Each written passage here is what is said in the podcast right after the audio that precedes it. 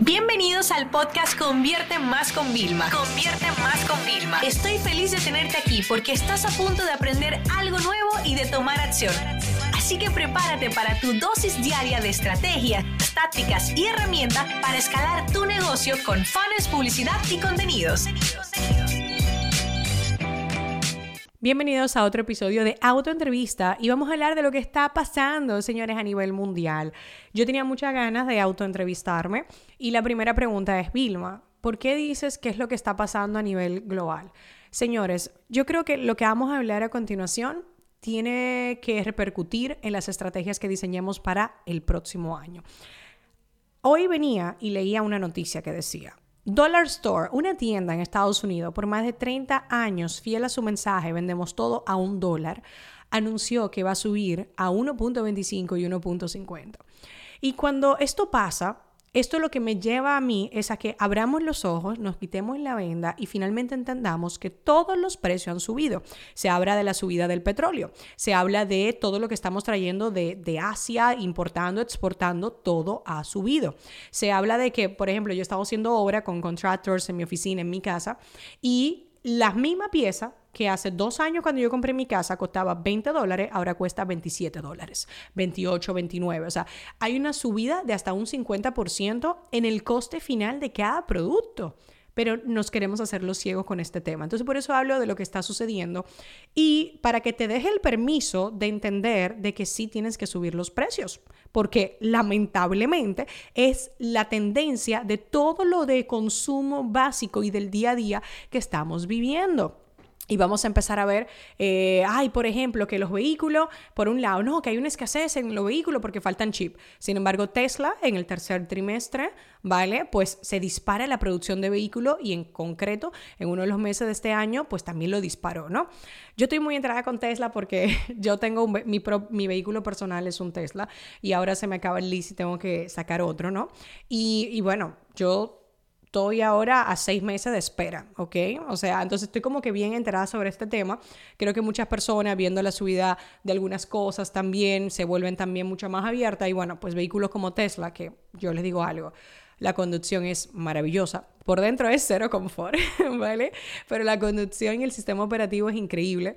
Es como tener un, un teléfono smartphone gigante porque tiene suscripciones, o sea, yo todos los meses me llegan cargos de que si el internet, que no sé qué cosa, y bueno, pues todos los meses también tengo un carro casi nuevo porque me le agregan cosas, ¿no? Entonces vamos viendo un poco la vertiente, ¿no? Como algunas cosas se van consolidando, se van expandiendo, como es el caso de los vehículos eléctricos, los vehículos híbridos, pero luego también, boom, llega el caso del 4 de octubre, la caída, la mayor caída que hemos tenido de falta de Messenger de Facebook, de Facebook, de Instagram y de WhatsApp.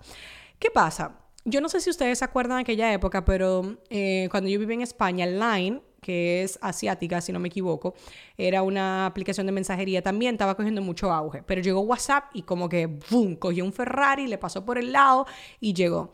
Bueno, pues resulta que en los primeros reportes que sacaron Telegram el 4 de octubre generó más de 50 millones de nuevas cuentas. ¿Esto qué significa? O sea, señor, estamos frente a algo, óyeme, la debilidad de uno es la fortaleza de otro. Es una de las grandes estrategias que yo he utilizado durante toda mi carrera eh, como emprendedora, como empresaria, como CEO. Donde hay oportunidades de mis competidores para yo convertirlos en mi nueva fortaleza, ¿no?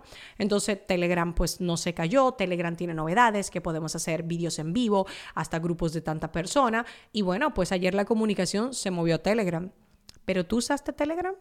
Porque yo tengo Telegram, pero yo me fui a iMessage.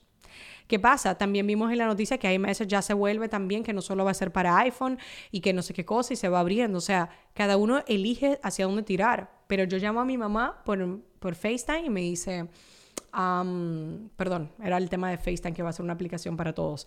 Y la llamo y me dice ella, wow, yo no sabía ni cómo me iba a comunicar contigo sin tener que llamarte al teléfono de Miami. Y yo le decía, no te preocupes, que yo misma me monté en el vehículo como siempre y antes de, salir te llamo. Y yo misma dije, wow, no hay WhatsApp, ¿qué hago? ¿No? Pero entonces ahí es donde vamos viendo cómo, uno, Nada puede ser imprescindible y yo creo que esto me refuerza el tema del omnicanal, ¿ok? De cómo yo sigo hace años hablando de que tenemos que ser marcas omnicanal, que tenemos que tener presencia en todas las plataformas y sobre todo en plataformas donde otros no sean los que tengan la data de nuestros clientes. Eh, me explico. Cuando yo utilizo una herramienta de email marketing como MailChimp, como ActiveCampaign, como HubSpot, sí, la lista me la alojan ellos pero yo puedo hacer mi backup y tener mi lista siempre en un Excel. O sea, y tenerla subida en la nube, en mi ordenador, en diferentes sitios. Entonces la data es mía. Esa data es de personas de, mis listas, de cuando yo regalo descargables, de cuando damos cupones en tiendas online y luego tengo mi lista de clientes súper, hiper, mega segmentada, ¿no?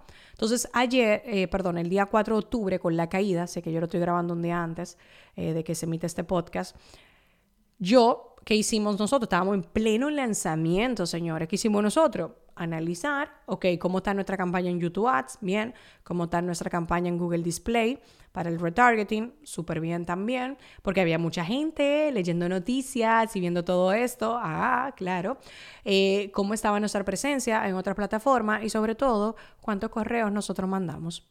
O sea, eso fue lo primero. Y yo cuando llegué, el equipo me dijo, no, ya eso está listo. Y las ventas que se generaron, por supuesto, debimos haber generado mucho más, pero no dejamos de vender gracias a que teníamos una estrategia omnicanal. Entonces a mí cuando la gente me dice que el email está muerto, yo le digo, bueno, el SMS está cogiendo cada vez más auge. Lo sé, lo reconozco, pero desde Estados Unidos yo llegar a worldwide con SMS, aparte que cuesta muchísimo dinero, es muy retador y muy complejo. Entonces, no es el momento todavía para yo decir me muevo todo SMS.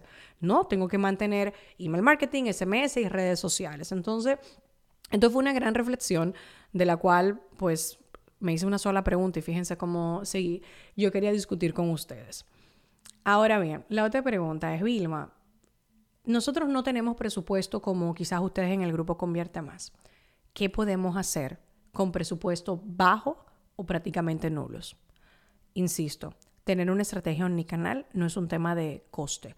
Por supuesto que si nuestro presupuesto de inversión en publicidad, vamos a imaginar, son 100 dólares al mes, dividir 100 dólares entre tantas plataformas puede ser absurdo y puede ser hasta contraproducente. Pero yo tengo que elegir mis batallas. ¿Qué pasa? Si tú no me lo metes todo a Facebook e Instagram y pasan más caídas como esta o horas que no funcionan, que luego vienen a devolverte la plata, pero es que yo le digo, es que a mí no me devuelvan miles si yo iba a ganar decenas de miles ese día, ¿sabes?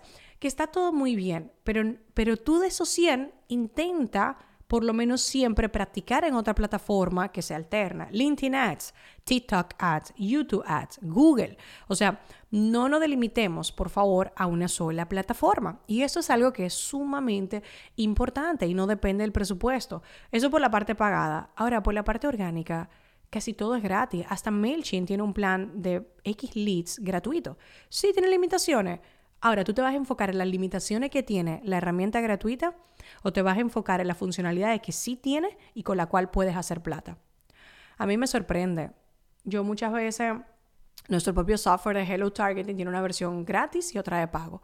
Con la gratis yo tengo gente que hace magia y con la de pago gente que hace también magia. Tú me pones o excusas o diseñamos nuevos planes, propuestas, estrategias. Entonces, lo del presupuesto es irrelevante.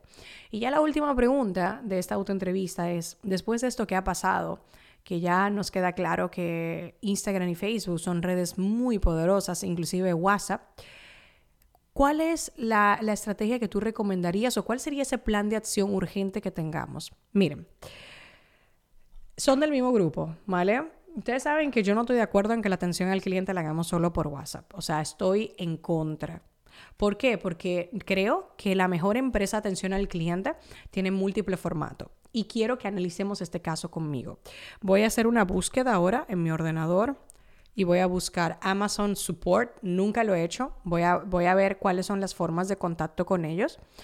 Um, y espérense porque que estoy logueada, me voy a desloguear porque nunca he hecho este experimento. Puede que mi teoría salga bien, puede que no. Déjenme ver. Yo veo por Google un teléfono, ¿vale? Que me sale. Déjenme ver ahora en incógnito la forma que hay. Logueada, puedo contactarme con ellos también, ¿vale? O sea que tengo dos métodos que encuentro ahora. No encuentro, mira, déjame ver si hay aquí, me pide otra vez el logueo, porque supongo que para eso. Bien, ahora voy a buscar, vamos a ver, de Walmart, que es como un consumidor de ellos. También me sale un teléfono. ¿Vale? Vamos a ver también aquí. También logueada puedo tener mi tracking. También tengo un correo, ¿vale? Bueno, no un correo, tengo múltiples correos. Una cosa para media, otra para proveedores, otro para investor. O sea, creo que el caso de Walmart nos queda claro, porque una gran multinacional sí apuesta a dividir toda su atención al cliente y tú como pequeño, que te digo, puede ser gratuito, no lo haces. Entonces, si tu red social es YouTube, tú tienes que poder proveer casi la mayor parte de tu atención al cliente por los comentarios hasta que ya el tema vaya privado y entonces le derives a otra plataforma. Para nosotros, la venta por email, escuchen, por email es enorme. Yo cuando veo muchas personas que dicen, es que quiero hablar por WhatsApp, te voy a decir la verdad. WhatsApp no puede suponer en un Black Friday cientos de miles de dólares extra, ¿eh? Te lo juro. Pero tú sabes dónde viene la plata, plata, viene del correo. O sea, la gente que se toma su tiempo para pedir, para hacer la cotización, o sea, que, que está esperando ese correo para ver la respuesta, que procesa, o sea, ahí es donde viene mucha más plata. Entonces, yo no te estoy diciendo no hagas WhatsApp, yo digo sí haz WhatsApp porque yo hago WhatsApp, ¿entiendes?